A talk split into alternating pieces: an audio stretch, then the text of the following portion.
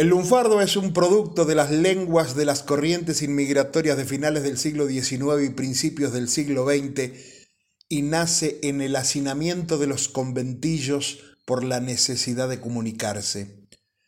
Pero sería tiempo después que a este tipo de habla popular se lo conocería como lunfardo. El 5 de septiembre de 1953 aparece el libro Lunfardía del escritor argentino José Govelo, que rescata ciertas palabras y convierte el lunfardo en un hecho lingüístico. Nueve años después, el 21 de diciembre de 1962, Govelo, junto al poeta Nicolás Olivari y al periodista Amaro Villanueva, fundan la Academia Porteña del Lunfardo, con el objetivo de estudiar el habla popular. Durante sus primeros años, la academia realizaba sus actividades en un pequeño departamento de la calle Lavalle. En 1987, la institución, sin fines de lucro, inauguró su amplia sede en calle Estados Unidos 1379, donde hoy funciona su secretaría, la biblioteca y el salón de actos. La academia no se dedica solo a estudiar el lunfardo, sino también todos los aspectos que conforman la cultura popular de Buenos Aires. Bajo el lema El pueblo agranda el idioma, Oscar Conde nos explica los usos y la vigencia de este habla popular que forma parte del patrimonio de los argentinos. ¿Qué es el lunfardo y cuándo apareció? Dice Conde, el lunfardo es un vocabulario, es decir, un léxico del habla popular de las ciudades grandes del Río de la Plata como Buenos Aires y Montevideo, pero ya es un argot nacional, es decir, está difundido por toda Argentina y por todo Uruguay. Los primeros testimonios escritos acerca de la existencia del lunfardo son de la década de 1870, fecha coincidente con el comienzo de la gran inmigración europea que llegó a nuestro país entre 1870 y 1910. ¿Usamos palabras antiguas del lunfardo? Hay vigentes un montón de palabras del lunfardo histórico. Podemos decir que son más de 4.000 las que todos usamos y que muchos hablantes ni siquiera se dan cuenta de que las están usando. Che, cuando salgo de laburar te paso a buscar, tomamos un feca y después nos vamos a morfar a un lugar que conozco.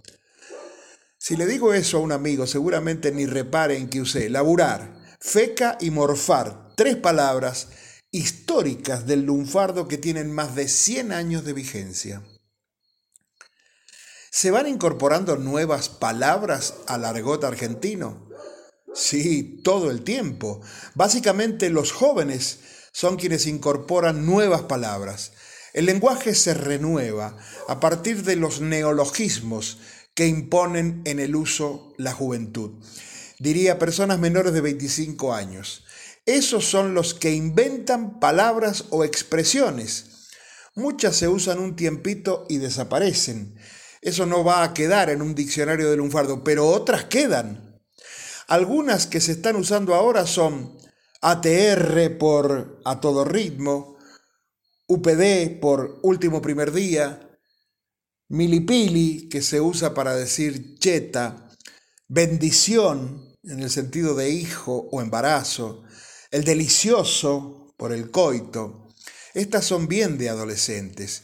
También se usa mildis por mil disculpas, siestación por siesta, morición por muerte, buenardo, malardo, piolardo, yafú por ya fue, Yaqui por ya quisieras, bofi por bofijate, quebrar, cebarse, bebotear.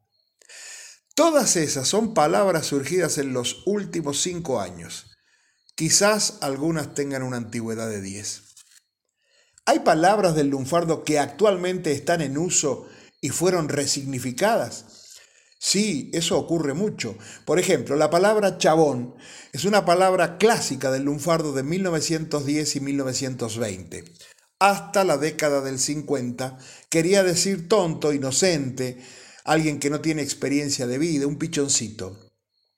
La palabra desaparece en las décadas del 60, 70 y 80, pero en los 90 vuelve como la usamos ahora, con el valor de un sujeto innominado, alguien a quien no nombramos. ¿El lunfardo es expresión solo de las clases populares o también de las dominantes? Bueno, en su origen fue de las clases populares y los neologismos, las nuevas palabras que siempre van apareciendo en el lunfardo, en su mayoría proceden de las clases medias y bajas.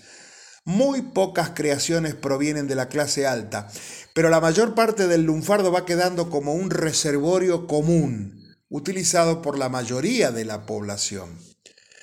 Me voy a laburar, lo puede decir el millonario más grande, o un señor que trabaja de albañil o que vive en una villa. En ese sentido, a estas alturas, el lunfardo es un patrimonio argentino. Una característica importante para que un término se considere lunfardo es la generación de identidad. Es decir, uno utiliza estas palabras porque sabe que eso le da una identidad, como porteño, como argentino o como latinoamericano del sur. Acá está el punto, amigos. Nos da identidad. Una de las delicias de los espectáculos en vivo de Carlos Gardel en Europa era esperar que terminara de cantar un tango con expresiones de lunfardo y él se sentaba y se ponía a explicarle al público lo que quería decir cada palabra. Creativos, vitales, argentinos.